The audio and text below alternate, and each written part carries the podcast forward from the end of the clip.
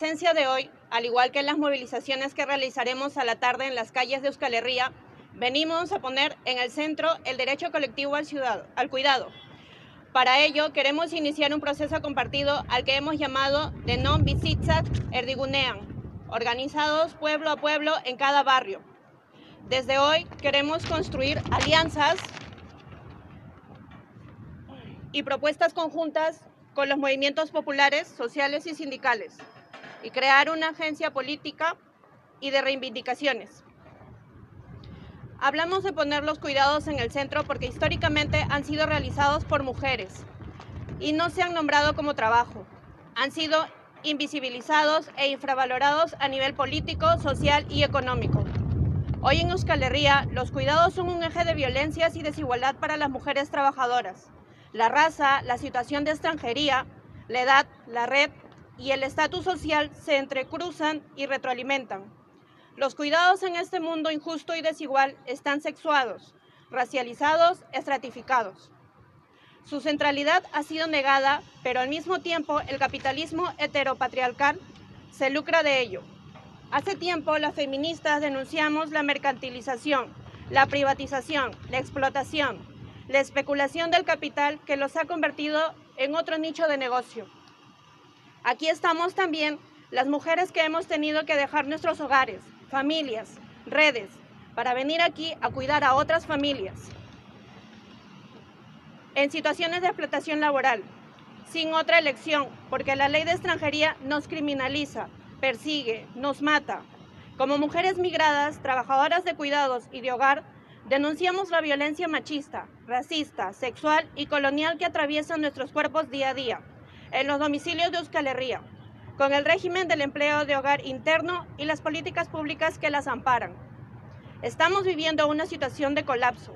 Estamos ante la deriva de todo un conjunto de decisiones imperialistas y neoliberales tomados desde esas instituciones que están a la merced de la patronal y de los intereses económicos. Es la confirmación de un sistema acumulador de ganancias y de capital depredador que se basa en unas estructuras patriarcales y coloniales. Los recortes de la infraestructura pública, el vaciamiento de la atención primaria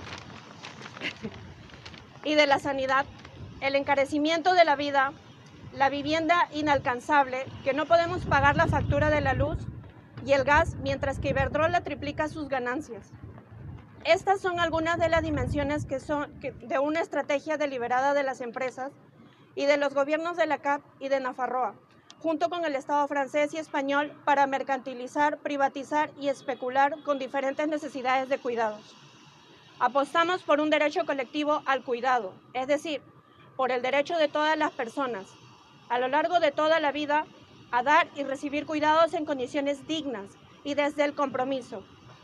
Esto va mucho más allá de las situaciones de dependencia e implica la capacidad de decisión sobre cuánto, cómo y a quién queremos cuidar, incluyendo el derecho a decir que no a los cuidados. Entendemos este derecho de forma colectiva y no individualizada.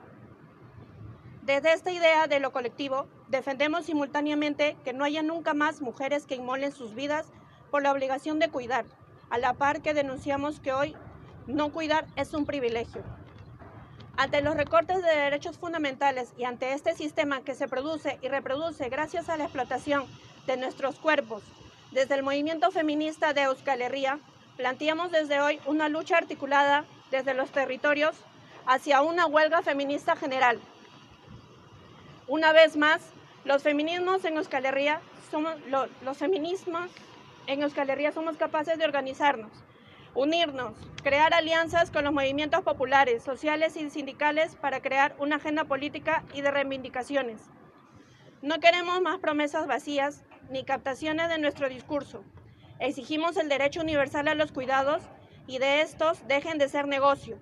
Por ello, caminamos hacia una huelga feminista general y este 8 de marzo es el primer paso. ¡Gora Borroca Feminista! ¡Gora!